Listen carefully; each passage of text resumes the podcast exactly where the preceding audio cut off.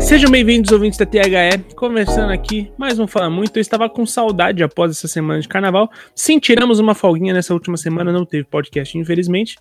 Não foi por falta de querer fazer, e sim porque o carnaval faz isso com as pessoas. O carnaval joga metade de São Paulo pro litoral, a outra metade, a, a, a metade que sobra dessa outra metade, metade vai pro bloquinho, metade fica em casa assistindo Netflix. Nessa confusão inteira, o Antônio, de qual desses você é? Eu fiz um pouco dos dois, por incrível É? que pareça. É, bloquinho eu- em casa?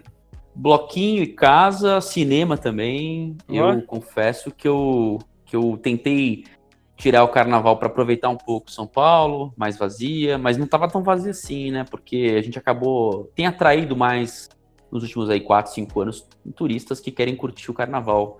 O carnaval Total. de Boa voltou a todo em São Paulo. Uhum. E então, assim, é, tem bastante opção. E eu fiz isso: cineminha, Netflix, Sim. comer, fui sair pra comer um negócio num dia, e aí em dois dias eu fui em dois, em dois bloquinhos. Olha aí. Eu, particularmente, não fui em bloquinho, né? É, mas eu tirei a semana para descansar, é, me juntei muito com amigos e assisti muitos, muitos filmes. Não só na Netflix, como na Amazon também. É, a gente não recebeu nada por isso, mas fica a recomendação. A Amazon tá com um- um- uma seleção ali de conteúdo bem legal, o catálogo deles. Inclusive, recentemente saiu How I Met Your Mother, pra quem escuta e também gosta. É muito bom, saiu. E, cara, que bom, bom, porque é, uma coisa que eu sempre penso: São Paulo, quando tá vazia, ela é maravilhosa, né, Antônio? Ela é maravilhosa, é uma cidade que, infelizmente, é, a gente acaba aproveitando pouco, porque ela é tão cheia que você demora tanto pra transitar de um lugar pra outro, e Total. fica difícil, né? Então é, é tão bom você pegar São Paulo, uma São Paulo tranquila, mais vazia. é, porque assim, é óbvio que o fulhão vai querer ficar no bloquinho, ele não vai se importar tanto Claro. com. É, não vai querer sair tanto e tudo mais. O Uhum. fulhão ele vai curtir o bloquinho, vai chegar em casa, ou na, sei lá, no apartamento que ele alugou, ou o lugar onde ele tá, o hotel, e vai dar uma descansada. A Uhum. gente não, né? A gente, a gente que não vai tanto em bloquinho, a gente quer aproveitar.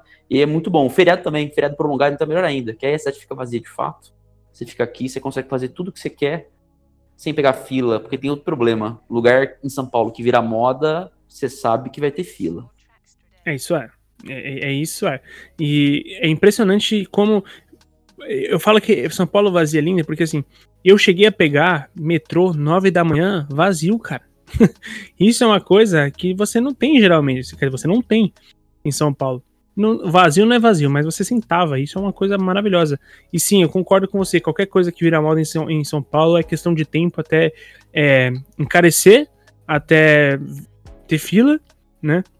E até ter cobranças desnecessárias. Tipo assim, é, se eu quero, é, sei lá, colocar minha, minha mochila nas costas da cadeira, é mais 10 reais. Tipo, é, São Paulo é mestre em começar a fazer esse tipo de coisa. É muito assim, infelizmente. É, tem uma espécie de comércio meio leonino, uma coisa que foge do razoável. Por Mas exemplo, a gente segue o jogo, né? A gente segue o jogo, fazer o quê? né? Claro, né? Fazer o quê? A gente mora aqui, né? A gente não tem. Não, ah, não tem como contornar. A pergunta que eu tenho é: quando você foi no- nos bloquinhos, você pagou pra usar o banheiro alguma vez? Não, eu usei banheiro químico só. Ah, tá, Eu entendi. fui. É, eu só, só usei banheiro químico, não. Não urinei na rua, optei por usar os banheiros químicos. É, gente, não teve urine um- na rua, tá? Por favor. É, não é legal, você suja a propriedade alheia, fora a rua fica, fica cheirando muito mal. Ah, Exatamente. E é crime, tá, gente? É crime. É crime, exatamente. É crime Pode ser também. multado e tudo mais. É, mas não, eu não. não- eu, eu- é bem provável que em algum lugar tava cobrando pela sua pergunta, né? Eu não, não fiquei sabendo disso, mas, de Sim. novo, é o, é o mercado da galera acha de- jeito de ganhar ah, Claro. dinheiro até com a urina alheia. Mas nessas horas eu até fico pergun eu até fico me perguntando se também não tá um tantinho certo do cara cobrar, porque eu fico imaginando que a galera também, ah, sei lá, o, o cara que tá comerci o, o cara que tá com a padoca aberta, né, o seu comércio aberto ali durante o bloquinho, que ele pensou, pô, vou vender aqui umas brejinhas, vou vender algumas coisas aqui, né? É, cara, o que a galera deve querer é arruaçar no banheiro desse cara, ou tá muito bêbada e mija pra tudo quanto é lado. Desculpa o termo, eles urinam, né? Pra tudo quanto é lado deve ser também uma grandeza. Então, assim, nessas horas eu também não fico perguntando se, pô, né? O cara, o cara vai sofrer, porque cobrar, não sei se tá de todo errado também, né? Lógico, não, assim, se é o seu banheiro, o seu banheiro particular, é aquela, aquela coisa, né? Você tem direito de cobrar por uma coisa que não é pública. Pública, sim, sim né? É, é, um, é um local que você bota à disposição, coloca à disposição um banheiro para um consumidor. É óbvio que eu entendo que ou você consome ou você paga uma taxa. Não é tão absurdo. Eu falei, é óbvio, é, é o complicado é você ter gente que. Imagina um flanelinha de banheiro. O cara guarda é. o teu lugar lá pra você mijar, sabe? Olha, tá aqui. Fe... Eu vou garantir o seu mijo sem você ser perturbado. O cara te cobra um valor. É, isso Ainda é... vamos chegar nisso, você vai ver. Ah, cara, se a gente já tem. Assim, flanelinha é uma das coisas que mais me incomodam nas ruas de São Paulo é o flanelinha. É, porque é, é uma extorsão. Migão, se você quiser parar seu carro aqui, você me dá dinheiro ou eu vou riscar o seu carro. É, é, basicamente é isso que acontece. É uma máfia, literalmente. Então, isso é uma coisa que me incomoda demais. Mas, encerrando o papo de carnaval, eu te pergunto, Antônio Andrade, você tem um destaque? Cara, eu tenho. É uma. É, na verdade, é, uma, é um destaque que pode ou não ser relevante. Uh, Vindo de você é... já é relevante. Muito obrigado. A, a, a, Copa, a, Copa, do Rei esse ano na Espanha ela tá um pouco inusitada. Você não tem nenhum time é, considerado. Quer dizer, tem time grande, tá? Porque o Atlético Bilbao tá na semifinal e é um time é, grande, um dos únicos times não rebaixados ao lado de Real Madrid e Barcelona. E é, era o maior campeão da Copa do Rei e, e tem uh, nove, dez títulos espanhóis. Então é um, é um clube pesado, um clube relevante, certo? Não vamos, não vamos negar. Mas é óbvio que é, não ganha. É, ficou tá muito tempo sem ganhar um título espanhol. Acho que o último foi em 82, 83. Eu não fiz uma pesquisa para saber a data exata, mas, salvo engano, o último título espanhol foi, foi esse. Uh, uhum. e, e, a Real Sociedade hoje ela ganhou do Mirandês, que era um time pequenininho, que vinha tendo aquelas campanhas mágicas, uh, e ela tá na final, e o, e o Atlético Bilbao tá na outra semifinal contra o Granada, já venceu o primeiro jogo por 1 a 0 em Samamés, em casa, Sim.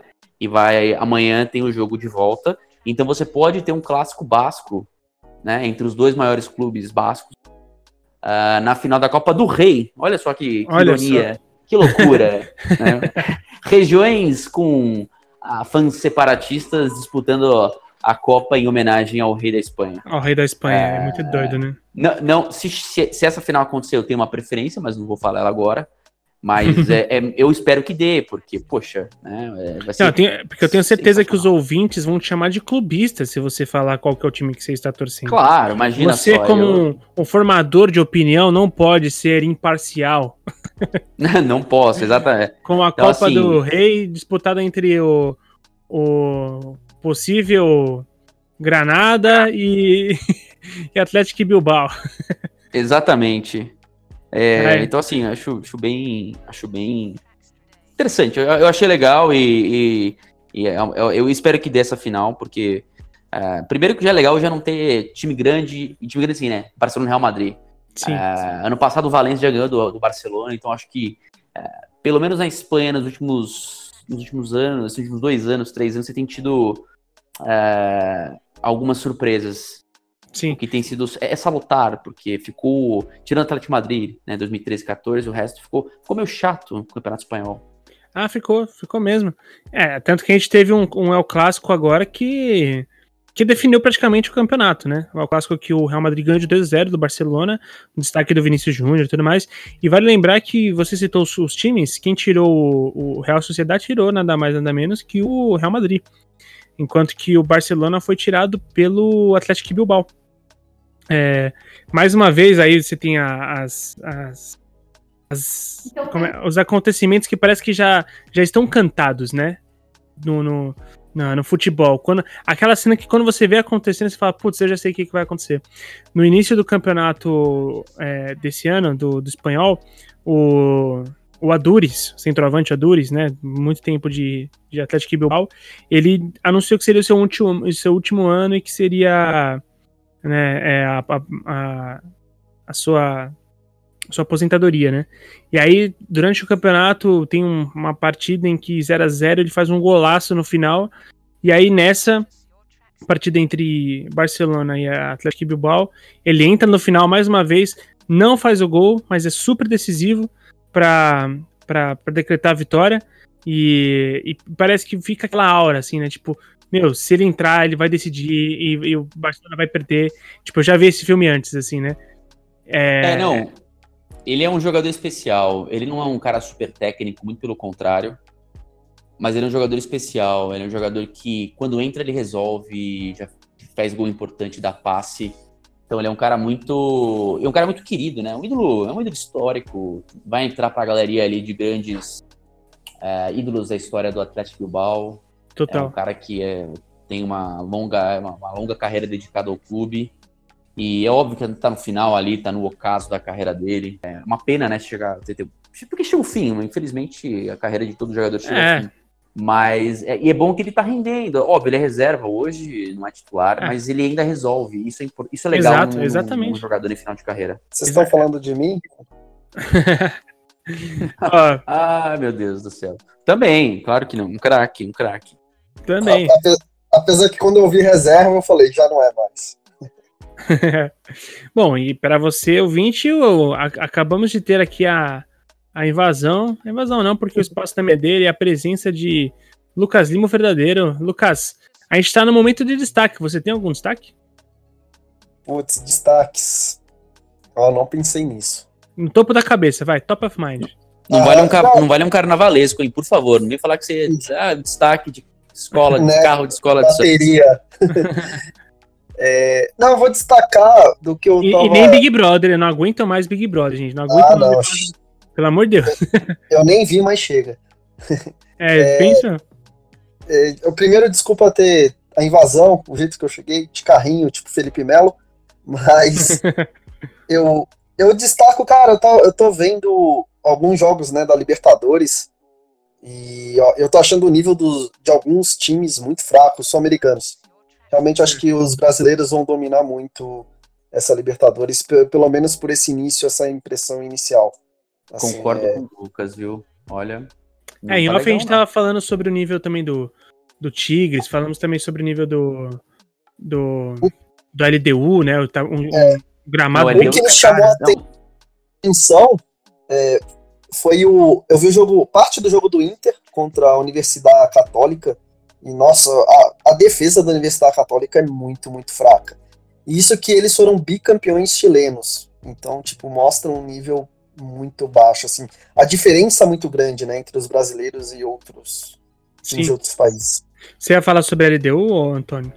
É, não, é, porque a, a LDU no Pasto de Quito tá ganhando de 2 a 0 do, do River, né, no primeiro tempo, é um jogo, assim, é um campo impraticável, é algo, é. assim, inacreditável, é. é. um jogo em que a parte, ao lado, é, é difícil saber, mas o lado de cima, o lado, o lado esquerdo do ataque da LDU, pelo qual ela, ela ataca, assim, é lamentável. A bola não, não, não corre, ela quica, né? E eu nunca vi. Assim, é uma coisa para um clube é, grande, hoje sul-americano considerado né, campeão da Libertadores, da Sul-Americana. Não, não, não, é aceitável jogar num campo desse. Não, de fato não é, cara.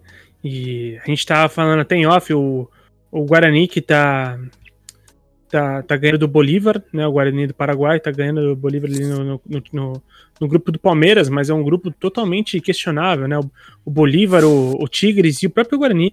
É, cara, é, pode ser que sim.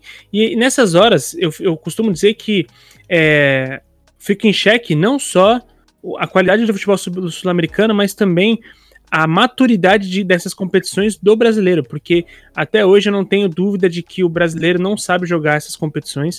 Uh, é verdade. Se você ter, se você pegar o nível de investimento do nosso futebol, o nível de, de é, assim, de qualidade que a gente tem no nosso campeonato em relação aos, a, aos outros países e o quanto que a gente cai nessas competições para esses times, assim, é uma coisa que é, me, é, me salta muito os olhos, assim, porque o brasileiro, os, os, os clubes brasileiros não têm preparo para jogar esse tipo de coisa. Não sei se é só emocional, não sei qual que é o lance, mas, cara, não não dá. Não dá pra gente ficar caindo sempre para times tipo, como o Guarani, como é, Tigres no passado, como LDU, enfim, sendo que a nossa realidade do futebol ela é muito mais é, ambiciosa, né, do que isso. É, Com enfim. certeza, eu concordo muito. E só né, eu acho que isso dá um podcast, né, também, esse Concordo. tema. E, e uma questão que eu estava até pensando um pouco agora também, será que também com o aumento de jogadores sul-americanos aqui, e até de treinadores agora, será que também essa maturidade que está crescendo também não se deva um pouco a isso?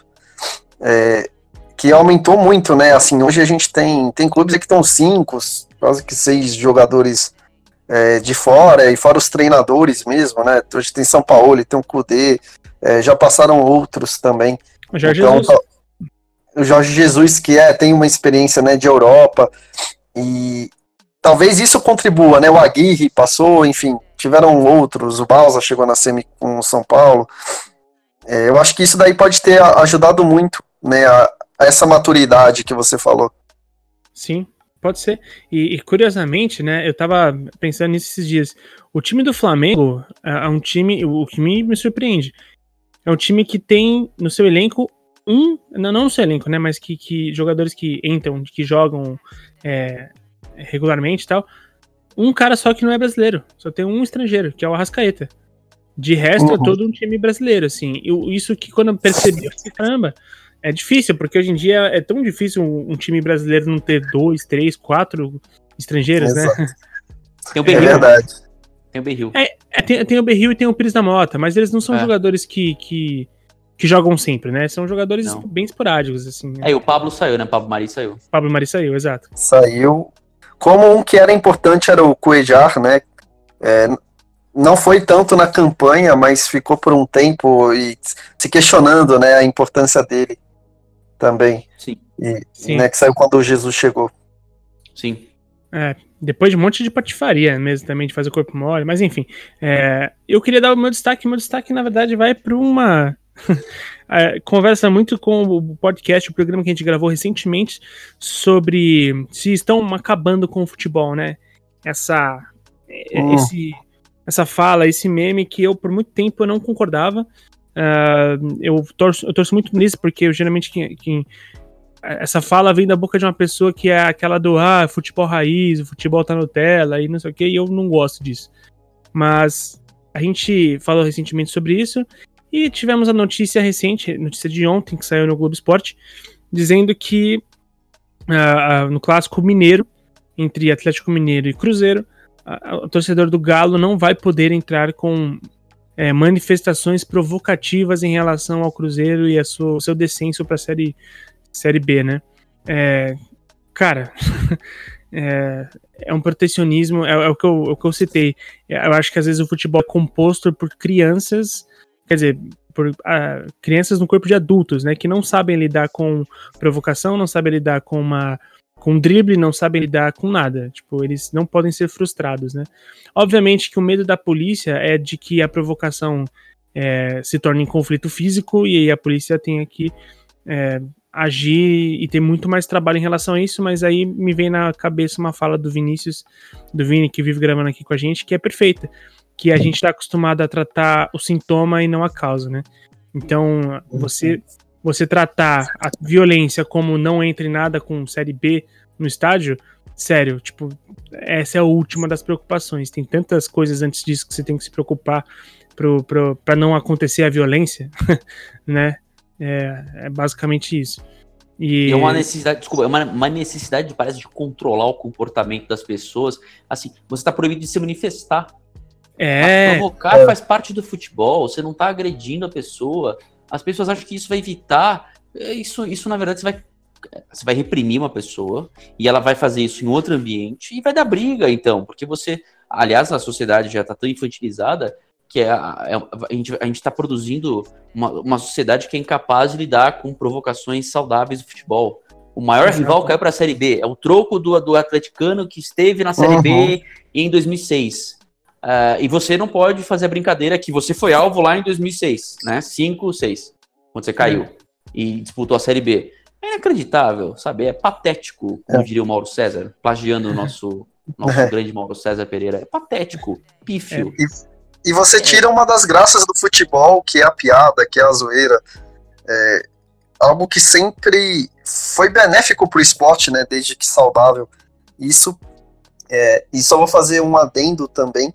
É, diz que a polícia meio que voltou atrás porque falou que essa proibição era para as organizadas. Então, um torcedor normal poderia levar algum cartaz, alguma coisa assim. Eles falaram isso para mim com certeza por causa da repercussão que teve, né, esse tema. Mas você vê que eles já é, não tiveram muita uma desculpa assim, né, para dizer do que um, uma questão técnica, vamos dizer assim. Sim, sim. É, então, e, e aí a, a, o que eu fico perguntando é o seguinte: tá, por que a organizada apenas? Ah, porque o, o, o histórico de conflito é entre as torcidas organizadas.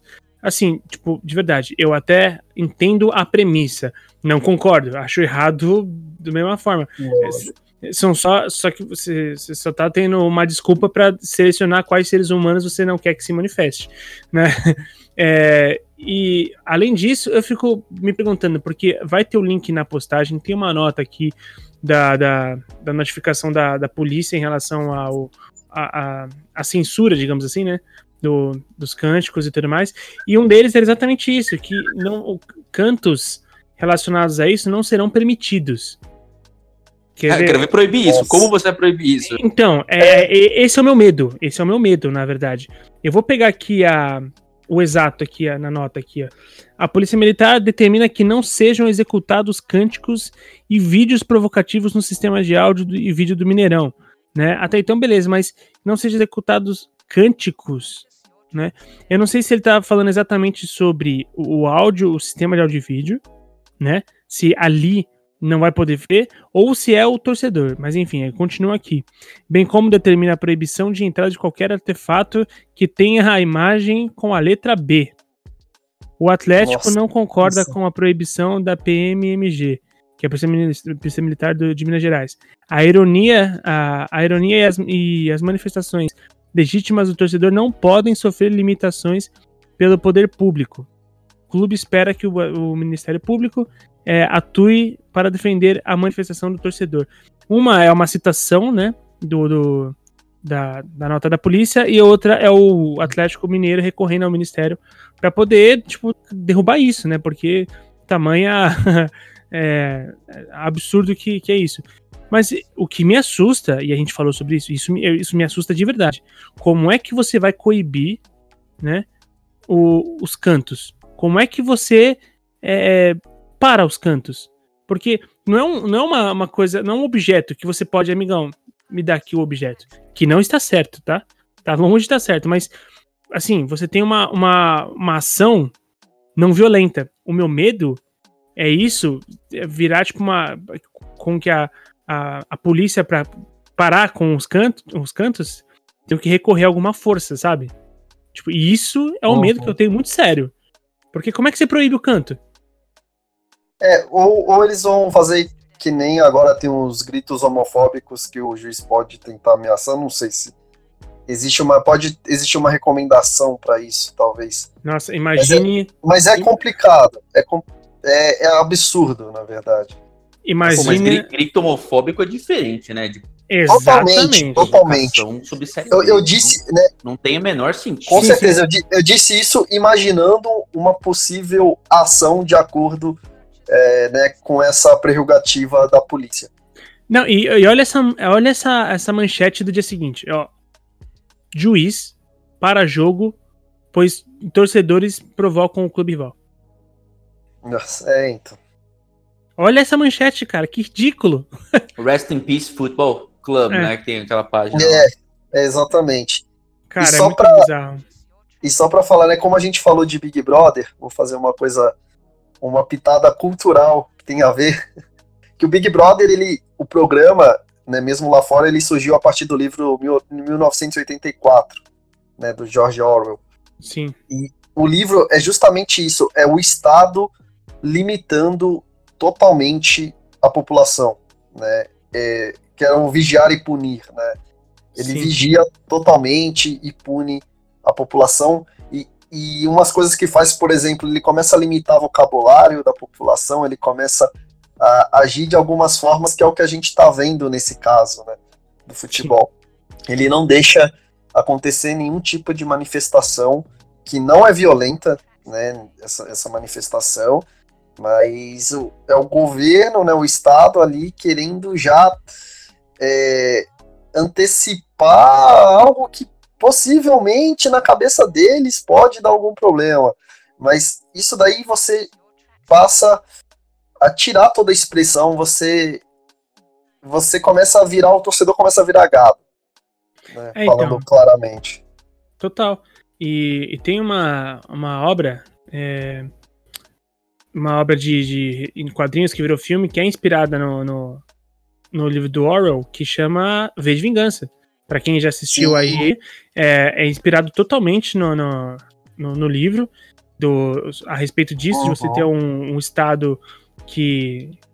O Antônio, antes da, da, da, gente começar a gravar, ele usou um termo de. Não é policialista, como é que é? Estado é, policialesco. Policialesco, exato. Que é exatamente isso. É. Uhum. É. Policialesco. É pra, que é assim, é para controlar toda e qualquer ação sua conforme é, seja interessante, enfim. E fica aí a recomendação. Enfim, acho que dados os recados, os destaques, a gente pode ir pra pauta, certo? Bora! Então, beleza, solta a vinheta, o programa vai começar.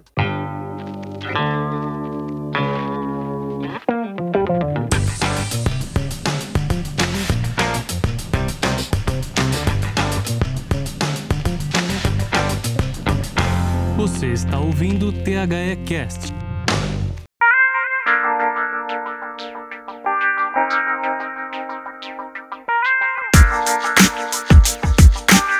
Bom, ouvinte, a gente vai falar nesse episódio de uma forma, um, até porque eu não sei se, o quanto que o assunto ainda vai é, exigir das perícias nossas, e hoje do cara que tá na Berlinda, que é o Antônio, porque ele é advogado, então tudo que isso a gente aponta para ele. É, ah, muito obrigado. é, eu me sinto mal em alguns momentos por falar, Antônio, você como advogado, porque eu sinto que tô sempre deixando você meio na, na na, botando o céu na reta. Mas hoje não tem como fazer isso, cara, porque você é o cara que com certeza vai entender mais disso do que qualquer um de nós. E, além disso, né, a gente vai ter também a opinião de um cara que entende muito sobre o assunto, como vamos falar sobre o fair play financeiro, a gente vai falar sobre a punição que o Manchester City é, levou, né, sofreu a punição em relação por, por ferir ao fair play financeiro lá na Europa, foi punido por duas, dois anos sem, sem participar de competições continentais, uh, a gente também vai ter a participação do, do, nosso querido amigo e professor Rodrigo Capello. A gente fez, mandou umas perguntas para ele, ele respondeu. Você vai ouvir aqui ao longo do, do podcast. Então, vou pedir para você essa introdução, Antônio. É, como é que isso aconteceu? Por que, né, aquela famosa a frase, por que que o, a pergunta, por que que o, o City foi punido, cara? Você quer saber por que, que o City foi punido ou você quer saber o porquê do fair play financeiro? Você quer, começar, você quer começar primeiro do porquê do fair play financeiro, né?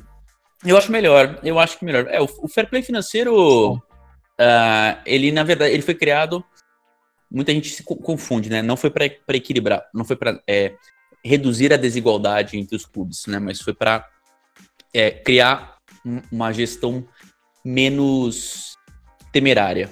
Sim. Então, para que você faça com que os clubes sejam melhor, é, é melhor administrados. Né? Sim. É, então, por exemplo, o, o, a ideia da UEFA foi evitar, por exemplo, que. Porque você já tinha alguns países com fair play financeiro, né? A Holanda, a, a Itália lá na década de 80, a Alemanha. Então você tinha obrigações financeiras a serem cumpridas pelos clubes, né? Sob pena de punição, rebaixamento. Vários clubes na Itália foram rebaixados, por exemplo. É, na, na Alemanha você obrigatoriamente tem que fechar o ano no azul Tá? Você não pode fechar com prejuízo. Então, é, a UEFA se percebeu que diversos aventureiros né, surgiram no futebol, compravam clubes, gastavam horrores, não conseguiam obter o, o, o, o sucesso retorno. esperado, o retorno esperado, financeiro ou técnico em campo, e largavam os clubes. Por exemplo, Portsmouth passou por isso na Inglaterra.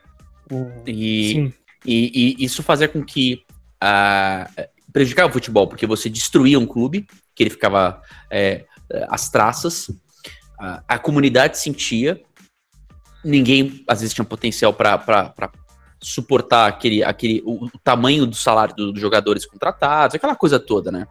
E o clube quebrava, e falia, caía de divisão, enfim, quase alguns até desapareciam. Então, para evitar esse tipo de efeito, a UEFA criou esse, esse fair play. Começou a ser idealizado lá por 2009, 10, 11. É, aí teve um período de carência para ser colocado em prática, ele entrou em prática de fato ali por 2013 e 14. Né? E ele faz uma análise do balanço nos últimos três anos dos clubes, uh, uh, com base de fato no balanço dos clubes. E aí você tem algumas regras né, que você tem que cumprir. Né? Você tem que. Você não pode ter tanto de prejuízo durante um tempo, você tem uma limitação de quanto que o, o dono barra patrocinador ligado ao dono e os envolvidos podem é, integrar, integralizar, por exemplo, para reduzir o prejuízo. E aí a gente vai entrar na questão do CIT, né? Lá uhum. mais na frente, que é aí que vem a questão do CIT. Sim. Uh, enfim, você tem diversos, uh, diversas exigências uh, que fazem com que os clubes sejam tenham que ser melhor administrados. Então, é, é uma medida que é interessante, é uma medida que é necessária para evitar. Ah, por exemplo, salário também, você não pode gastar mais do que. É, você não pode ter um percentual de 70% que você não pode superar, por exemplo, do que se arrecada uhum. gastar com, com, com salários, que é uma Sim. questão que vai entrar aí da Juventus, né? Que tá ali num, num, tá num certo limite. Um pouco acima do limite, na verdade, né, Juventus? É, tá 1% acima do limite, de acordo com o estudo da KPMG. Então, o Fair Play veio justamente para trazer um pouco mais de uh, de bom senso na gestão dos clubes, para que eles não uhum. sejam tratados como quintal de casa por alguns donos, alguns magnatas. Né? Então, basicamente, é, é, é o, o fair play veio para essa é mais ou menos essa regra do fair play financeiro e, é, e o objetivo dele. Fala Henrique, pessoal do THE 360. Rodrigo Capello falando. Muito obrigado pelo convite para participar mais uma vez do podcast. E você me pergunta se no futuro vai ser possível imaginar um fair play financeiro reduzindo a desigualdade financeira entre os clubes europeus, mais ou menos como se faz nas ligas americanas. E eu te digo que não, acho muito difícil. Porque o fair play financeiro não foi é, concebido para equilibrar o jogo, ele foi concebido para regrar o jogo para que clubes não sejam irresponsáveis, para que eles não façam gastos maiores do que podem pagar, para que não tenham prejuízos acima de um nível considerável saudável, considerado saudável, para que ele não tenha um endividamento exagerado, para que ele não compre jogadores além de uma determinada quantia, para que ele não tenha um dono que está trazendo dinheiro de fora do futebol e fica portando dinheiro um atrás do outro, como, como aconteceu com o Chelsea, com o City, com PSG né? São essas as principais regras, pelo menos do fair play financeiro europeu. O nosso brasileiro ainda não foi oficialmente lançado para a gente poder opinar. Então, o que a gente tem são as regras europeias. Essas regras são feitas para reduzir responsabilidade, não para equilibrar o jogo.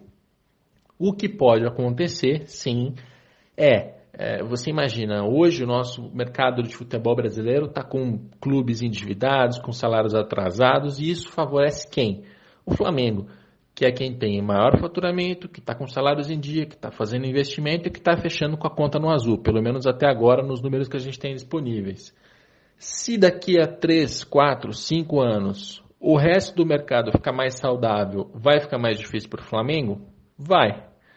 É, mas, por outro lado, no primeiro momento, no curtíssimo prazo, pode até ser bom para o Flamengo, porque você imagina, se o Internacional de Porto Alegre, que é um clube gastão, que a gente sabe que gasta mais do que pode, hoje ainda tem alguma chance de, de chegar perto em termos de gasto, em termos de investimento é, na grana do Flamengo, com o fair play financeiro ele vai ser obrigado a, a tirar um pouco o pé até arrumar a casa.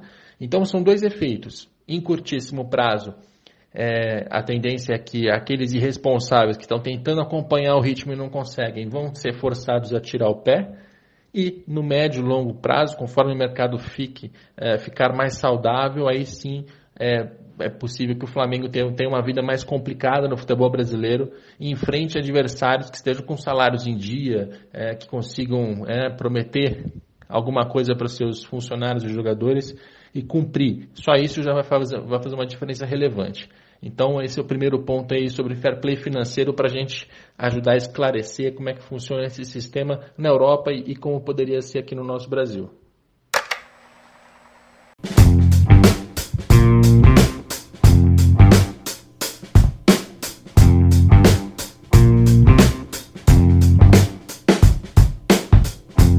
Aí, aí, vamos falar então do porquê que o Manchester City foi punido, né? Que, é, pelo que eu entendi, foi porque você tem uma limitação do quanto dinheiro de investidores externos do clube, né, podem colocar é uma porcentagem relacionada ao seu faturamento. Então, de todo o seu faturamento do ano, apenas 30% pode vir desses investidores de fora, certo? É isso. E, e do City passou, foi isso? Muito. Passou muito? Muito. Ele, muito. Ele inflou o valor dos patrocínios, né? Então, o City falou que a Etihad, por exemplo, dava de name rights tanto. Uh, e na camisa dava tanto. Só que, na verdade, eles fazem parte do mesmo grupo, né? O, o, o grupo que é dono do, do, Manchester City tem participação na, na Etihad, por exemplo, que é a patrocinadora e dá nome ao estádio também. E aí uhum. descobriram que, por exemplo, o patrocínio lá de 60 e tantos milhões de libras, na verdade, ele era de 9 milhões de libras e o resto era, era, era aporte do dono do clube, né? E isso vazou pelo, pelo, pelo veículo Der Spiegel, que é uma, uma revista alemã né, que trata também de futebol. Uhum. E, e aí a UEFA se viu obrigada, uh, diante do vazamento desse, dessa documentação, desses e-mails, a analisar a situação do City. Uh, a gente até comentou no, no, programa anterior, foi feita uma análise prévia já, até para o investigador da UEFA, que já tinha falado, olha, nesses termos não tem como o clube não ser punido. E é, e é, e é, é referente ao período de 2012 a 2016, tá? É uma era pré-Guardiola, aliás.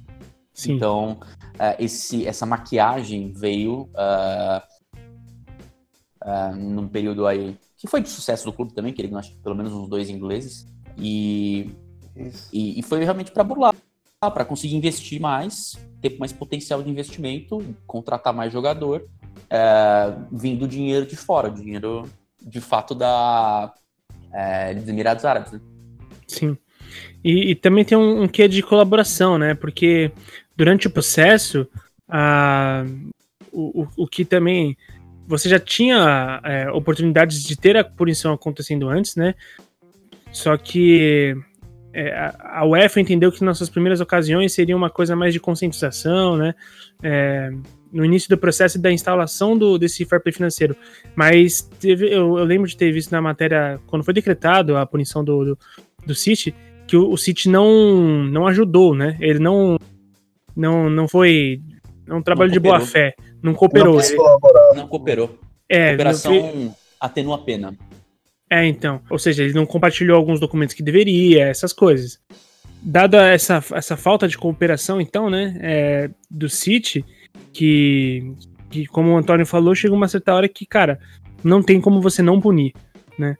Ah, uma, uma investigação parecida já acontecia com o PSG, né, é, no passado recente, e só que aí a, o PSG foi até um negócio um pouco mais obscuro, assim, teve troca no, no na análise do pessoal que estava analisando da UEFA em relação ao PSG, os seus investimentos que, que eram questionados e tudo mais. É, então, o, o próprio PSG já deveria ter sido. É, o próprio PSG já deveria ter sido punido, né? Aí eu não tenho dúvida de que a política entra nessa hora, né? A politicagem, o lobby do, do, do PSG deve ter um poder forte também, né? Vocês têm a impressão de que agora vai? Assim, tipo assim, com essa. O, o Guardiola falou que acredita que eles ainda vão disputar, que o clube vai recorrer e tudo mais. Mas você acha que agora, dessa vez é para valer? Assim, tipo, olha, dessa vez o negócio vai ser cumprido? Eu acho que sim, porque se não for, o negócio, aí cai por terra, aí desiste, é, esquece fair play financeiro. Sim. Porque é. agora é a chance é, de mostrar o trabalho mesmo, né? Que assim, de mostrar que a UEFA leva o, o fair play financeiro a sério. Uhum. É, só para complementar, o PSG teve, uma, teve um ano que a UEFA também pegou lá um. que eles elevaram o valor do patrocínio, da Emirates, no caso. Sim. Teve, teve um ano que teve isso, só que não aconteceu nada com o PSG. Né, nada de grave, pelo menos. Foi a Mas... Qatar lá, a Qatar Tourism, não foi que eles, eles, eles foi aquele, foi o grupo do Qatar que, que... Sim. Isso. E, e aí também eles inflaram o valor do patrocínio em um ano, isso daí eu acho que foi na época do Ibra, se eu não me engano. E, mas que, mas é aquela coisa, né? O, o, projeto do PSG, né, de, de ser um clube grande na Europa, estava começando. Então foi, foi a estratégia que eles tiveram naquela época. E a dona dos direitos de transmissão da Champions League é uma é, é, é parte do grupo do conglomerado que é dono do PSG. Então, é, isso, isso que é complicado, né? Porque é. a, a tá força política, a força política também tem, tem isso, né? Tipo, a TV é, né, é do grupo, então ninguém vai mexer muito, né? Mas enfim. Mas se não, se não acontecer nada com o City agora, é, aí esquece fair play financeiro e todo mundo vai sair gastando dinheiro e vai acontecer o que o Antônio né, disse lá atrás. O problema é que realmente muitos clubes quebraram. Né? Uhum. O, o próprio Mônaco chegou perto. O, aí teve aquele Anzi também lá da Rússia que putz, caiu muito. Quebrou. O Roberto Carlos jogou lá, Jusilei, todo mundo. Sim. O Eto'o. O William, até o William jogou lá. Foi? O William jogou lá. Jogou, antes de ir pro Chelsea.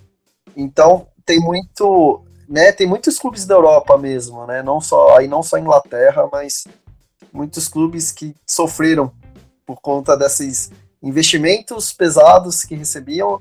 Aí aconteceu alguma coisa com o dono do clube que ele não podia mais investir e aí o clube quebrava mesmo. E você quebra, eu acho que toda uma. quase que economia local, dependendo. Né? Porque o estádio vai virar um elefante branco, é, as pessoas já não vão ter um lazer, é, não tem, vão ter time para que torcer. Então você mexe muito com, com a cidade, com a comunidade mesmo. Sim. Aconteceu isso com o Bury, né? O Bury da Inglaterra, um time pequeno, tava acho que na quarta ou quinta divisão. E mesma coisa, quebrou, ninguém conseguiu comprar o clube, ele entrou, ele entrou em administration, que foi quando a, a federação assumiu a gestão do uhum. clube. Ele quebrou, literalmente, ninguém conseguiu comprar o clube. E é um clube de 125, 128 anos, uma coisa assim. E Nossa. a comunidade sentiu demais. Aí o clube vira amador, ele vai reiniciar lá de baixo. Uh, só que uhum. assim, é uma escalada na Inglaterra penosa, né? Porque você tem diversas divisões, até você conseguir entrar na, na league, né, na, na, na divisão profissional, vai um tempo. Uhum. Então, uma pena. O Bolton quase aconteceu com isso. Pra... Todo mundo lembra do Bolton Foi. de Van Campo, de Diococha e afins. O Bolton, depois que perdeu Riboc e tudo mais, ele deu uma quebrada boa. Perdeu ali o dinheiro, o aporte financeiro. Ele foi caindo, caindo, caindo, foi rebaixado, ficou um tempão na segunda divisão e agora, caindo para a terceira, ele quebrou. Né? Ele quebrou e, e, e chegou a. Ele, aí no final ele conseguiu ali um investidorzinho, um investidor uhum. comprou ele, só que ele já perdeu 12 pontos. E ele começou. Aí começou a jogar com um time de garotos, um time de base, né? Com, com a galera da base lá. Óbvio que não ganha de ninguém. E é, é evidente que ele vai cair para a quarta divisão, ele vai para League Two. Mas pelo menos ele tá com um futuro mais ou menos garantido. Ele vai penar, óbvio, que são três divisões, até chegar na Premier League. Mas é isso que acontece, não adianta. É um negócio. E olha, e olha uhum. que para você cair assim na Premier League, cara, você precisa ser, ser muito esforçado no fracasso, porque, cara, a, a, Premier League também ela tem um sistema de, de, de ajuda quando você cai, ela destina algum, algum, se não me engano é isso, ela destina uma certa verba para você se, se reerguer, para você se ajudar na sua gestão financeira, digamos assim. Uhum. E aí, se você continuar não sendo responsável com o seu investimento, com a sua gestão financeira, aí sim você é, penaliza, você é punido e, e, tal, e você perde alguns privilégios, enfim. Mas, cara, você precisa se, se esforçar muito, assim, sabe? Você precisa ser, é. tipo, a, você precisa ser tipo a portuguesa da Inglaterra, assim, sabe? Exato. É o, é o efeito paraquedas, né, que chama. E, e é justamente por causa dos contratos, né? Porque muitas vezes o clube caía só que ele tinha contratos vigentes com diversos jogadores com salário vai nível Premier League. Aí uhum. ele cai para Championship. Só que você não pode mudar o salário do jogador, né? Tipo, ó, eu caí é, e eu vou ter que mudar seu salário, você não podia. E às vezes ele não conseguia nem vender os jogadores. Então, uhum. alguns clubes começaram a quebrar por causa disso. E aí a Premier League fez esse efeito justamente para que os clubes não quebrem né, quando, quando eles caírem. É, pode parecer injusto, mas eu acho que é muito necessário. O passou por isso um pouco. Perfeito. O, o, a, gente tá, a gente tá falando do City. Se o City tivesse feito. O City, desculpa, os novos torcedores City, porque até então a gente sabia que o City era apoiado no Brasil por bravos Exato. guerreiros. Né? Você tinha que ser uma pessoa muito abnegada, É. sei lá, você deve ter feito Sim. alguma coisa de muito ruim na sua vida para ter escolhido o City na, é, na época pré-Etihad, né? Pré-grupo. Pô, tinha o, tinha o Sean, Sean Wright Phillips. É, não, é, até, eu tô falando até antes, assim, é aquela. é, Eu até entendo, não sei se pode ter gostado da camisa azul clara, sei lá o porquê do nome, Man City, do Oasis também, que torce pro Oasis. É, é, é, tudo bem. Eu, eu torço pro, Mas, eu torço pro assim, New York é- Giants, eu sei como é. É, pô, você pelo menos tem quatro títulos e o último ganhou em 2011. O City não ganha um título desde a década de Tem, 60. a- tem razão. Pô, é complicado, né? É complicado. E, e se ele tivesse feito como um verdadeiro gigante fez, que foi o Milan, o Milan teve durante dois triênios seguidos problemas com déficit acima, prejuízo acima de 30 milhões de euros, né? No triênio anterior e ausência de garantias financeiras exigidas para a UEFA a respeito da viabilidade de equacionar as suas dívidas. Ah, então o Milan tinha recebido automaticamente, depois da análise, uma punição de dois anos, fora de competições europeias. O Milan fez um acordo, tá? É, chegou a recorrer e tal, e depois fez um acordo cooperando e tudo mais, e entrando num, num probation ali, numa uma, uma espécie de, de condicional, né? Em que ele não pode fugir da Sim. regra. E Uhum. para poder ficar só um ano fora, porque ele tinha se classificado para a Liga Europa na temporada Sim. passada, por conta dessa punição ele ficou fora esse ano, mas só esse ano. O City optou por não fazer como o Milan fez, né? Ah, e aí acabou tomando essa punição mais severa aí Sim. de dois anos. E, e aí, é, a gente já citou o caso do PSG e, do, e da Juventus que estão, estão numa situação parecida que, se não se cuidarem, devem ser punidos também. E são Uhum. outros dois times, obviamente, por conta do Cristiano Ronaldo acima de tudo agora, e por conta do Neymar, tem um grande apreço aqui no Brasil, né? Aqui no Brasil tem. Você tem uma, Nossa. uma comunidade que gosta desses clubes, assim, bastante. E não vamos negar, a presença desses clubes em Champions League é muito legal, né? Você tem, tem grandes confrontos. Nossa. E. Claro, É, grandes jogadores, grande técnico, Guardiola. E só pra falar, eu ouvi falar que o, o PSG pelo menos disse que está colaborando, né, na- com as investigações e tal da UEFA. Né, então acho que já melhora um pouquinho pro clube francês. E obviamente a gente tem que falar sobre a politicagem, né? Porque no final das contas, o futebol, infelizmente, se resume muito à política. É, como o, o, o Lucas bem falou, acha, que ele defendeu, né? Que acha que a decisão não vai ser. Não, não vai ser. é, é, não vai voltar atrás, porque senão o descrédito vai ser muito forte, aí ninguém vai botar fé, dane-se, o, o fair play financeiro acabou e tal. E é, é verdade, você tem toda a razão. Eu acho que no caso do, do, do, do PSG que aconteceu no passado, que eu lembro das manchetes que ele tinha que ter sido punido e não foi punido, já deu uma, meio que isso, sabe? Já deu uma, um lance de Uhum. tipo, pá, isso aí não- nunca vai pegar, né? Aí, é, mas lá você tinha pelo menos uma desculpa de, de ah, estamos nos habituando ainda, né? Tipo, vamos, é só um alerta. e. Isso, Essa desculpa você não tem mais, né, cara? exatamente. E, e o, e o PSG foi por perder prazo, a UEFA perder prazo. Então, muito feio. Ah, ninguém sabe. Tudo bem, trocou equipe. Você pode justificar da forma que for. Mas é absurdo uma entidade perder prazo. Parece. Aí fica muito na cara, ou pelo menos a teoria da conspiração né, vai ganhar força do tipo, ó, perdeu prazo de propósito porque tem uma ligação política íntima, financeira, né, dos donos do PSG Total. com a UEFA, direito de transmissão da Champions League, Uhum. é, com a organização da Copa no Catar. Então, é inegável que você vai cair nessas, nesses conflitos de interesse é, causados pelas relações comerciais. Perfeito. Olha, o fator político do fair play financeiro pode sim colocar em descrédito. O que aconteceu na Europa foi o seguinte: o Paris Saint-Germain e o Manchester City estão em casos muito similares, porque são clubes que foram comprados por bilionários do Oriente Médio, né? o PSG pelo pessoal do Catar e o Manchester City pelo pessoal dos Emirados Árabes.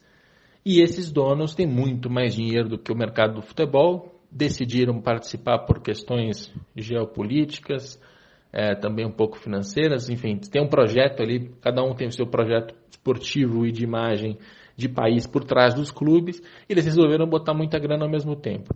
As regras do fair play financeiro limitam prejuízo.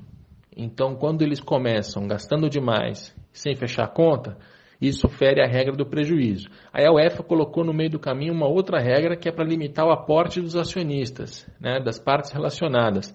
Quer dizer, se você é dono do PSG, você não pode colocar mais do que 30% do faturamento em dinheiro vindo de fora das receitas ordinárias. O que isso significa? Se o PSG fatura, hipoteticamente, 100 milhões de euros, 30 milhões de euros podem vir do bolso do Qatar, que é a parte relacionada porque é o acionista, ou então de alguma outra empresa correlacionada, como por exemplo a patrocinadora, é, Qatar Airways. Pode acontecer. É, agora, o que não pode acontecer é passar desses 30 milhões. Nesse exemplo hipotético, só para explicar como funciona essa mecânica. E o que, o que aconteceu no caso do, do PSG foi justamente isso. A, a, até não foi pela Qatar Airways, mas foi pela Qatar Tourism, Tourism Authority, uma, mais um braço ali do, do governo do Qatar que colocou dinheiro a mais, um dinheiro que não poderia ter sido é, colocado, caso contrário, feriria as regras do, do fair play financeiro, como feriu. E o PSG tentou dissimular aquilo ali pelo balanço e tal. É, seria punido, deveria ter sido punido, mas não foi. Porque a, FIFA, no primeiro momento, deu uma, uma avaliação favorável ao PSG, trocou o responsável pelo assunto, ele chegou lá e falou: peraí, o que, que é isso?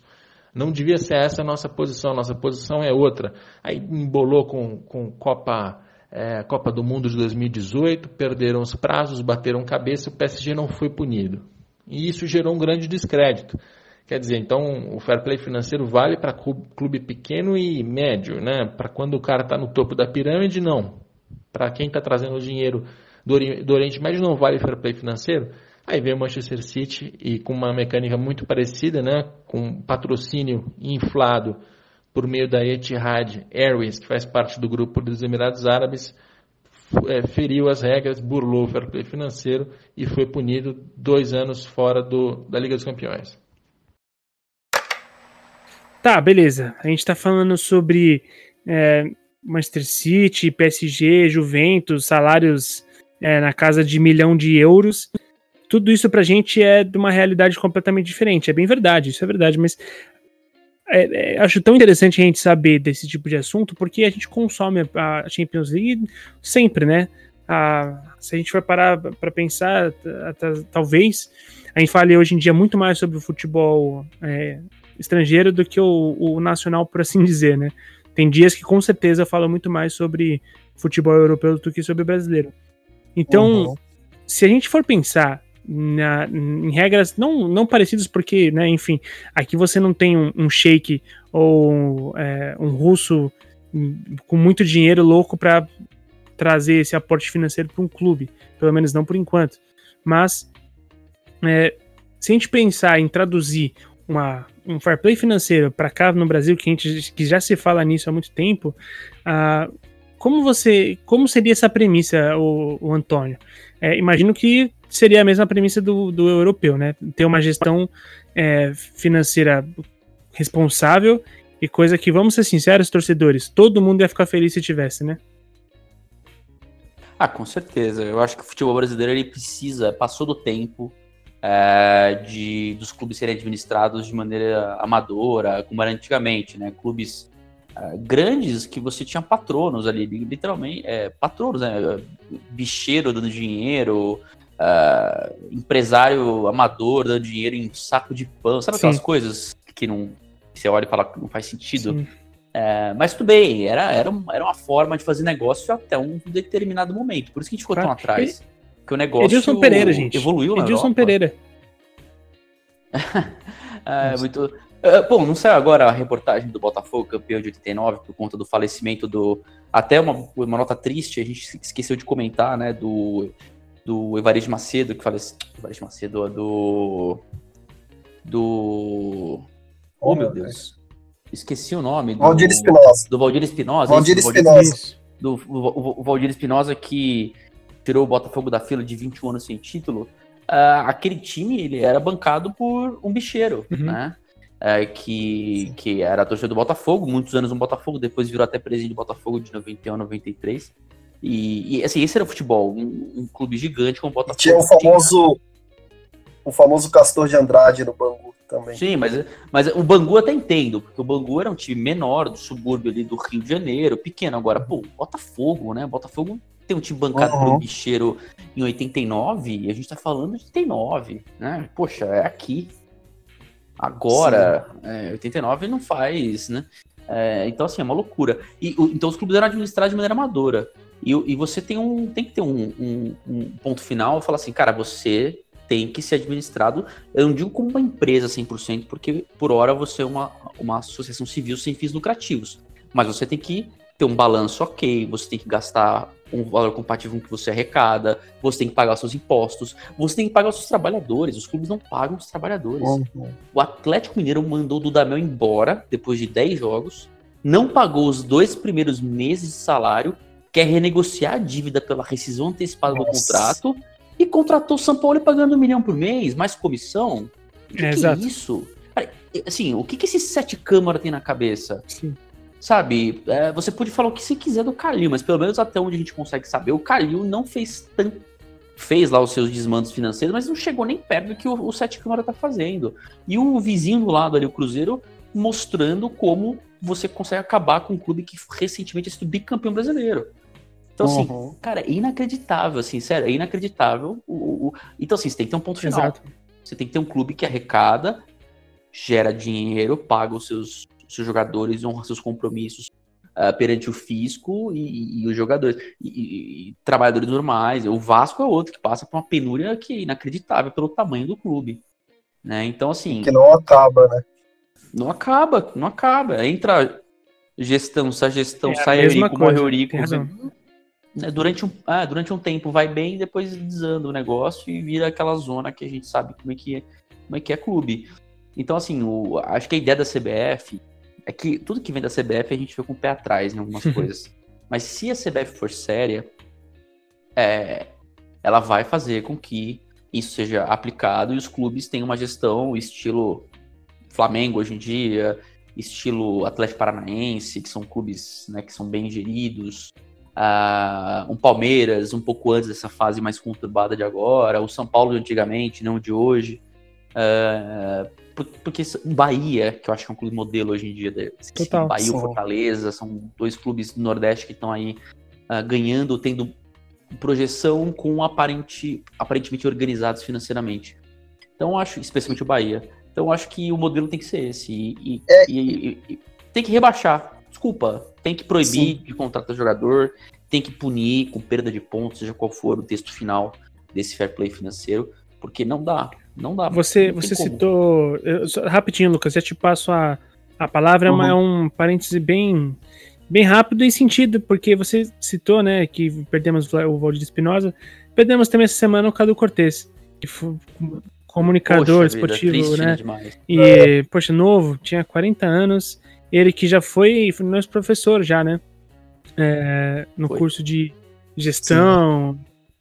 E, é, já foi também no, no professor nosso no, no, curso de rádio que a gente tem lá na escola. E, cara, assim, eu particularmente não cheguei a conhecer ele na escola, né? É, quando ele passou por lá, eu, eu, ainda não tinha sido aluno, mas não tem uma pessoa que não tenha se manifestado, não tenha falado que o cara era só. Era, o, cara, o cara é super gente boa, que o cara era só coração, assim. Então, Cara, fica aqui, né, nosso, a nossa mensagem é, de, de, de, carinho pra família, pros amigos, porque, poxa, é, é, aquela perda, mais uma perda que a gente não espera, né? É verdade. Muito jovem. E novo, né? Muito novo. Tava bem. Né? Ele tava no Dazon. Sim. Né? Agora e. É, é difícil, né? Ainda mais quando é inesperado, assim. É um baque muito grande.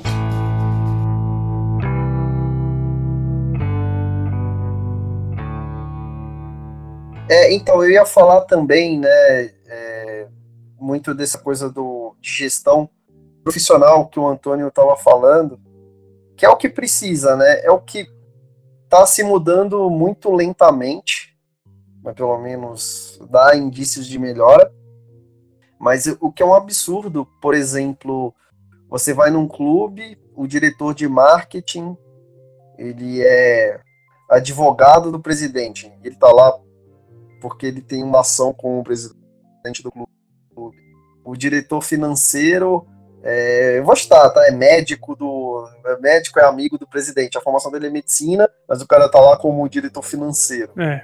É, é umas coisas muito absurdas. E é óbvio que vai dar errado, porque não, não tem como dar certo. Uhum. É, tá melhorando, graças a Deus, mas ainda tem muito chão, tem muita estrada para melhorar e, e tem que melhorar logo, porque, como a gente tem, tem falado, os clubes brasileiros estão muito atrás em estrutura e nessa organização profissional mesmo, que se não mudar agora, é, vão vir é, clubes americanos, vão vir clubes de outros países passar a gente.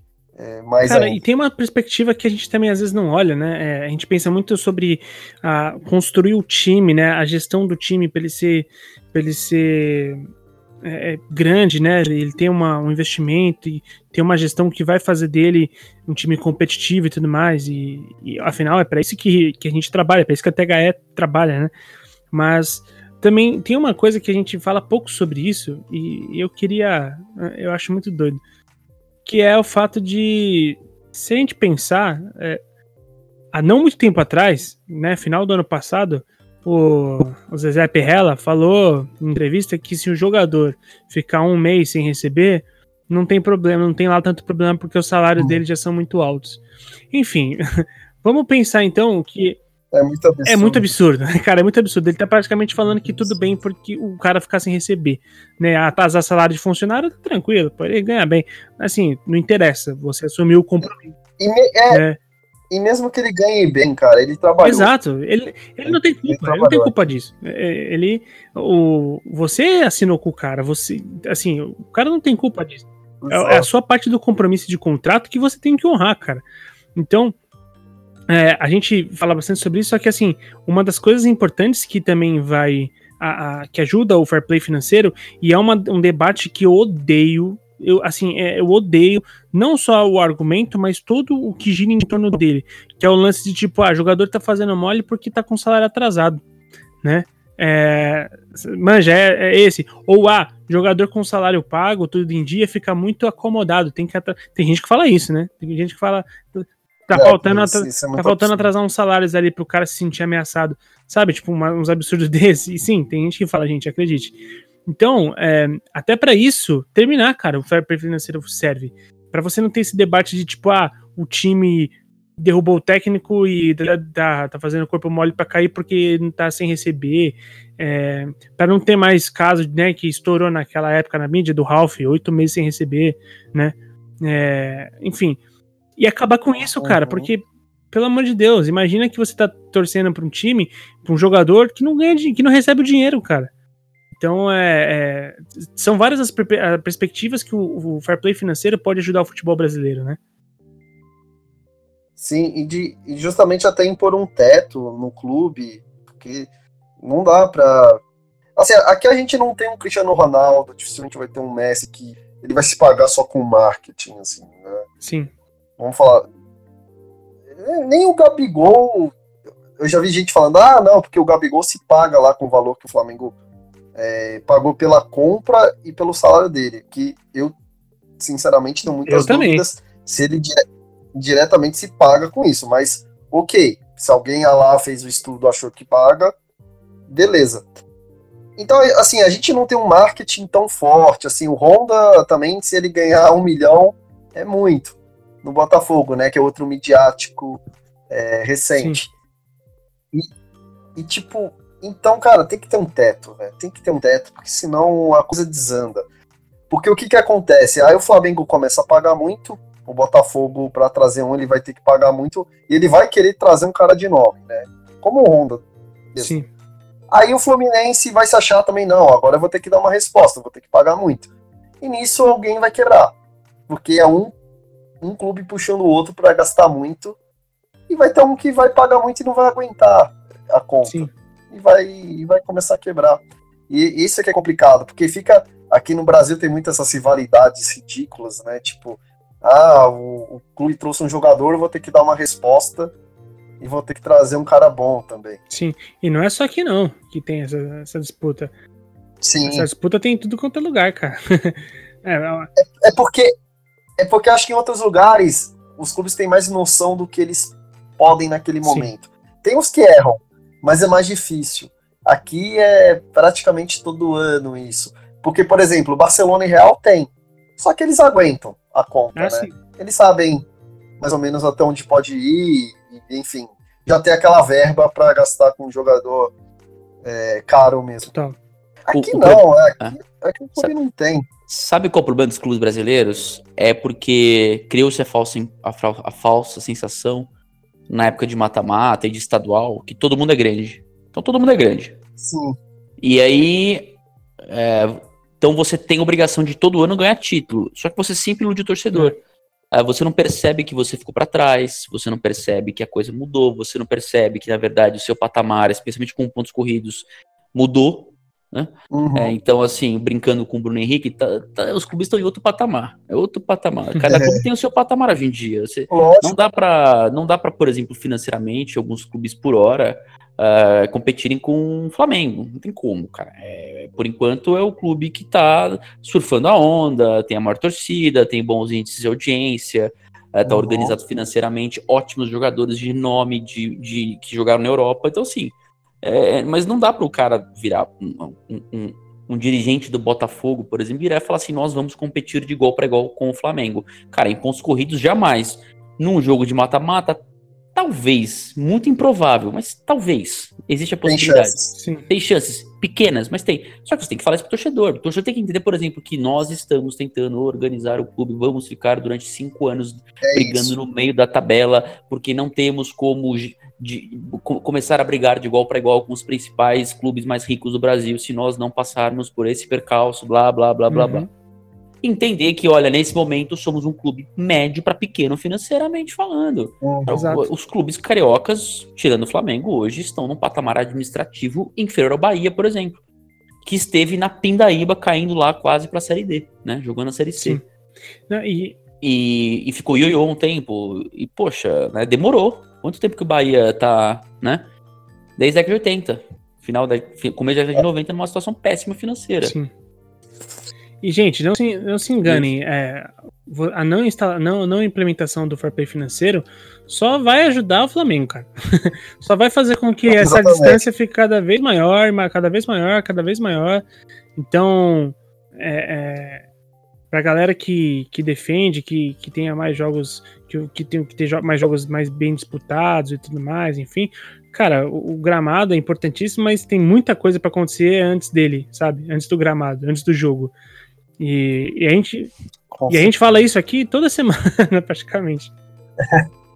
E só para fazer um contraponto, né, que fo- foi verdade, é, o contraponto que eu vou pegar é do Atlético de Madrid, que o presidente, ele já falou que, tipo, ter chegado, ter chegado duas vezes na final da Champions foi muito surreal para o clube e que não faz parte do planejamento, né?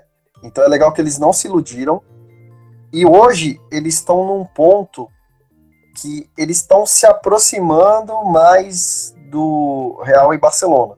Ainda tem uma distância, eles sabem, só que até com um estádio novo, com novos recursos, eles sabem que eles estão ali dando passos à frente. Sim. Mas em nenhum momento eles vão querer bater de frente. Tipo, o Atlético, vai, que é mais rival do Real, né, por estar na mesma cidade, ele sabe que ele não vai poder concorrer, tipo, de trazer o Neymar, por exemplo. Se o Real quiser um Neymar, o Atlético sabe que ele não vai poder concorrer diretamente. Mas ele aos poucos vai investindo mais, né? Trouxe lá o João Félix, pagou uma grana alta, mas garoto. Ele vai conseguindo aos poucos estar lá. Não de uma vez, como alguns clubes aqui gostam de fazer. É, exato. É, cara, acho que a gente esgotou bem o assunto. Alguém gostaria de destacar, a- esgotar mais alguma parte do, do Fair Play financeiro? Eu. É, não, eu só queria falar que a gente conversou, né? é, além da Juventus, que vai precisar ven- é, vender, né? Reduzir a folha salarial, porque ela está acima do, do- do permitido pelo fair, fair play financeiro. Ela tem, também tem problemas de ordem de, de caixa, né? Segundo os acionistas, recentemente, ela não tem dinheiro para honrar, ah, não tem caixa para honrar os seus compromissos financeiros nos próximos 12 meses. Então ela vai ter que fazer caixa de alguma forma. Ela até emitiu já alguns títulos e tudo mais para arrecadar dinheiro no, no mercado, só que a situação não é confortável. Ah, quer dizer, ela não é ainda absurdamente preocupante, mas ela não é confortável. Ela passa longe de ser uma situação financeira confortável. Periga atrasar salário, E- então, tipo, é isso? Oi? Periga, tipo, atrasar salário, é isso? Não, não, ela não teria, por exemplo, como pagar todas as dívidas, é, empréstimos, enfim, ah, tá, coisas. entendi. É, é, porque ela fechou com prejuízo nos dois últimos anos. Aparentemente, no último ano ela fechou com prejuízo, esse ano deve fechar com prejuízo. Só que assim, eles falam que ela não tem. a- os acionistas já falaram: olha, a gente não tem. Com o que a gente tem hoje em caixa e com receitas previstas, nós não temos como honrar os nossos. todos os compromissos financeiros. A, a frase dela é: o, o clube foi apresentado em uma situação de tensão porque não tem capital suficiente para suprir suas necessidades financeiras nos próximos 12 meses. Entendi. Então, assim, cara, é o principal clube italiano nos últimos 10 anos oito Uhum. títulos seguidos e ela se encontra numa situação que ela não deveria, porque ela, ela tá tentando competir na Europa de forma de igual para igual com clubes que estão em outro patamar financeiro. Sim. Não adianta a Juventus querer, por exemplo, alcançar Barcelona, Real Madrid, ah, United, enfim, do ponto de vista financeiro, né? Agora o Liverpool chegando, ah, Bayern de Munique, correndo, tentando dar um passo maior que as pernas. né? Não Porque vai. O, o nível de dinheiro que circula hoje na Itália é infinitamente menor do que o que Uhum. circula em outros lugares, em outros centros da Europa, inclusive do que já circulou na própria Itália, lá no, no- nos áureos tempos dos anos 80 e 90. 80, Mas é por isso também que o Agnelli ele briga muito pela é, Liga Europeia, vamos chamar assim. Eu não esqueci o nome. Que seria um campeonato, em vez de ter os campeonatos nacionais, seria eu pegar os principais super times e europeu, fazer é. um campeonato. Sim, Isso mesmo. Supercopa Europeia. Superliga Ele- Europeia. É, é Superliga é, Europeia. Supercopa, é. Supercopa Europeia. Ele briga porque ele sabe que na Itália ele domina e ainda falta. Teria que ter um campeonato que também sustentasse a Juventus, vai, de uma forma mais de acordo com o que eles estão na Uhum. Itália hoje. Por isso que ele briga muito Inclusive, por a gente isso. já gravou um episódio sobre isso. Se você buscar Sim. é, Superliga Europeia aí, você vai Uhum. achar no, no, no- no nosso feed. A gente tem até mais de um, né? A gente tem aquela liga holandesa, belga, que pode ser que saia do papel. Voltou Sim. à tona aí a discussão. Tem a, a a Liga respeito. Benelux, né? Isso, a Liga Benelux, É. exatamente. E outro clube que está em situação muito delicada financeira é o Porto. Porto que sempre figurando aí em mata-matas da, da UEFA Champions League. Esse ano ele foi eliminado de tudo muito cedo, né? Da, da fase, na pré-Champions ele foi eliminado. E depois E caiu Europa muito cedo. Exatamente, na Europa League, na fase de grupos, ele precisa faturar pelo menos 100 milhões em vendas para suprir ah, o prejuízo de 52 milhões de de euros só na primeira metade da temporada, o que configura uma infração seríssima do ponto de vista do fair play financeiro, que pode gerar uma punição. Ah, ele, ele preferiu não vender ninguém agora e correr o risco de lá na frente tentar vender esses jogadores, tipo Alex Telles, que é o principal jogador do Porto, hoje em dia ah, é um alvo aí de outros grandes clubes. Ah, então o Porto, que é um clube que sempre foi visto como um modelo legal de, de gestão de clubes ali que não estão naquele centro principal da Europa, também por conta de eliminações precoces e por acabar baseando demais o seu faturamento em avanços de fases, ah, mesmo o que São Paulo fez no ano passado, ah, tá também aí na mira do, do fair play financeiro da UEFA. Então, assim, a gente tem alguns clubes aí que estão numa situação ah, delicada. Sim. E se a gente Uhum. pegar, a gente consegue até traçar um certo, certo fator, fator comum, né? É, entre esses, esses perigos, assim, né? São sempre decisões tomadas contando com uma, uma certeza que não existe, né? Ah, vai fazer tal coisa, vai ganhar título, vai passar de fase. É, decisões de investimento que você acha sem, sem certificação nenhuma de que esse investimento vai ter retornar, né? E, e cada vez mais essa crença no, no, no seu time leva a isso, leva a, a dificuldade financeira, a dificuldade de gestão e tudo mais, né? É, é assim lá e é assim aqui, aqui também, né? Eu, eu acho que também é a dificuldade, é, às vezes, de dar um passo que você tem que dar, mas que é muito complicado, porque é o que fala do patamar, né? Você tá num patamar aqui, que você atingiu o limite, mas para você passar para outra prateleira é bem complicado. Né? Tem que estar tá muita coisa estruturada, muito certinho. Os investimentos, inclusive em jogador, tem que ser muito certeiros. Sim. E você vê que a Juventus e o Porto, que a gente falou aqui, eles estão sofrendo nisso, né? De como é que vou passar para outro patamar, né? Sem tantos problemas. Uhum. O, o próprio Milan não vai voltar a ser o Milan de sempre, maior campeão italiano na Europa, se não se organizar 100% financeiramente, se não começar a arrecadar o que já arrecadou, uh, se não equacionar os problemas de, de marketing e tudo mais, um clube que se apequenou.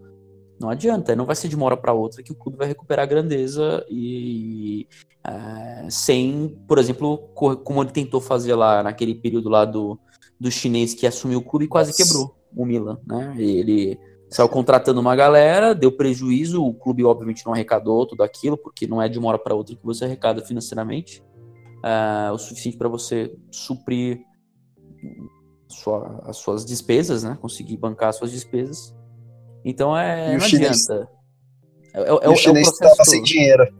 É, exatamente. Ele pegou empréstimo para conseguir pagar o clube, pagar as dívidas. Maluquice, é, o, né? O exemplo. É, o, o melhor exemplo é o Liverpool, que ficou sob. tá sob a, a administração da, da Fenway, Sports Group. é. Vai fazer 10 anos agora e ele está colhendo os frutos agora, né? Nos últimos dois, três A anos. mesma empresa que tirou é. o, o, o Red, Red Sox de uma fila aí de fila. mais 100 anos sem título. 86, 86, anos. perdão, perdão.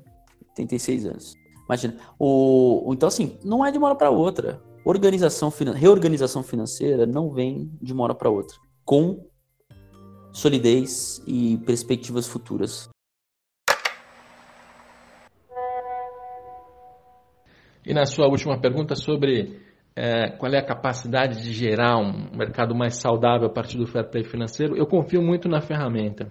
Acho que a Europa já, no- já nos mostrou que dá bom resultado se for bem aplicada, se houver sanções, se houver acompanhamento, se houver é, inclusive uma cobertura por parte da imprensa. A imprensa também tem uma responsabilidade nisso. Pode funcionar. Não é, de, não é passe de mágica, não é de uma hora para outra. E o nosso mercado tem dificuldades grandes, porque a gente tem muitos clubes que, mesmo em 5, 10 anos, terão dificuldade para cumprir regras básicas de fair play financeiro. Né? Tratando de Vasco, de Fluminense, de Botafogo, de Cruzeiro, de Santos até, vai ser muito difícil, porque são clubes que vêm com dívidas descontroladas há algum tempo, que tem, vem tendo prejuízos altos. O próprio São Paulo, o próprio Corinthians também tem prejuízos muito altos, mas o prejuízo você até consegue reverter facilmente. Não facilmente, mas no curto prazo. Né? Agora, em grandes níveis de endividamento, patrimônio líquido negativo, eh, ressalvas de au- auditorias, né? pareceres contrários ruins, tudo isso vai ser muito difícil, vai levar muito tempo para o nosso futebol. Agora, tem que começar logo. Né? Tem que começar logo. CBF precisa anunciar as regras, a gente precisa começar a acompanhar. Vai haver sim um primeiro ano de é, educação, de instrução, para saber como é que funciona esse troço.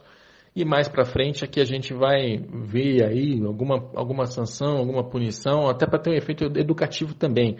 É claro, o, o a ideia não é sacanear os clubes, né? Isso tem que ficar muito claro. A ideia é colocar regras de saúde, para que todo mundo fique um pouco mais saudável, para que um jogador possa receber o seu salário, para que um intermediário, um agente que faz negócio com futebol também receba a sua parte, para que um clube que vendeu um jogador receba a sua receita, porque hoje a gente tem um mercado que está todo quebrado, né? É, só para dar um exemplo, quando o Fluminense está endividado, vende um jogador para a Inglaterra, ele vai receber um dinheirão, mas esse, esse din- dinheirão não entra no caixa. Resultado, o Fluminense é, deve dinheiro para o América Mineiro. O América Mineiro também não recebe, passa a ter problema financeiro. O América deve para mais alguém, e esse alguém também não recebe. Então você começa a criar problemas em cascata no nosso futebol, e o fair play financeiro é, serve justamente para isso, para que fique um pouco mais saudável.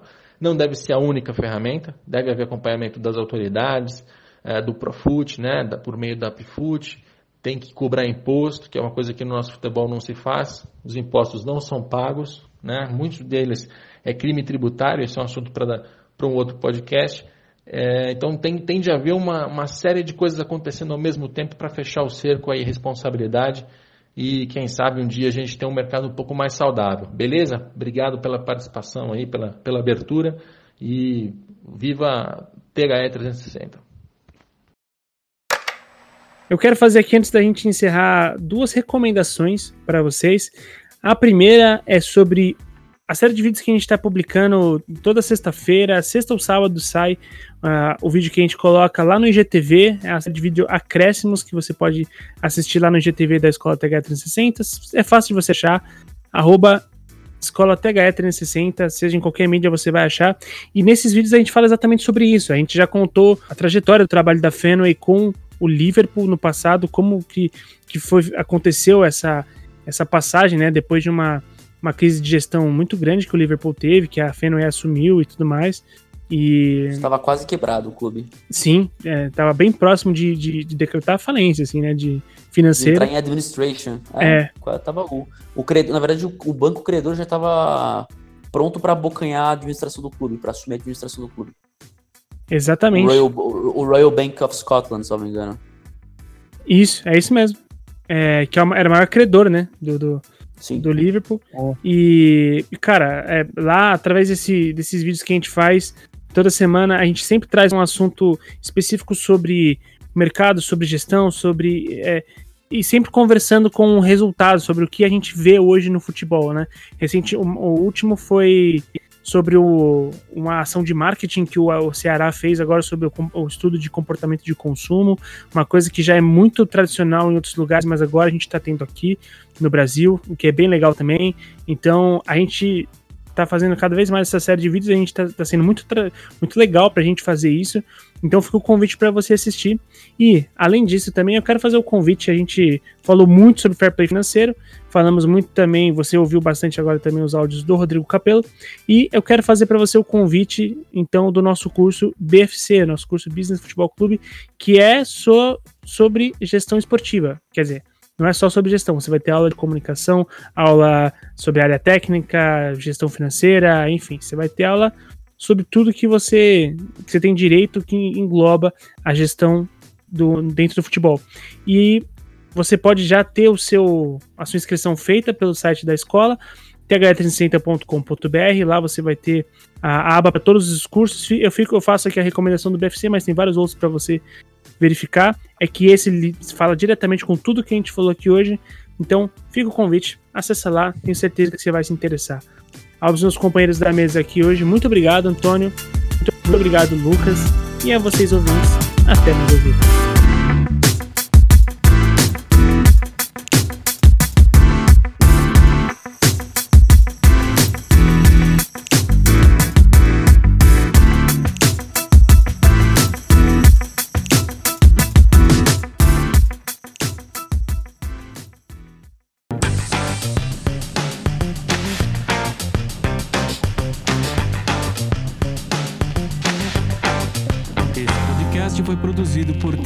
360.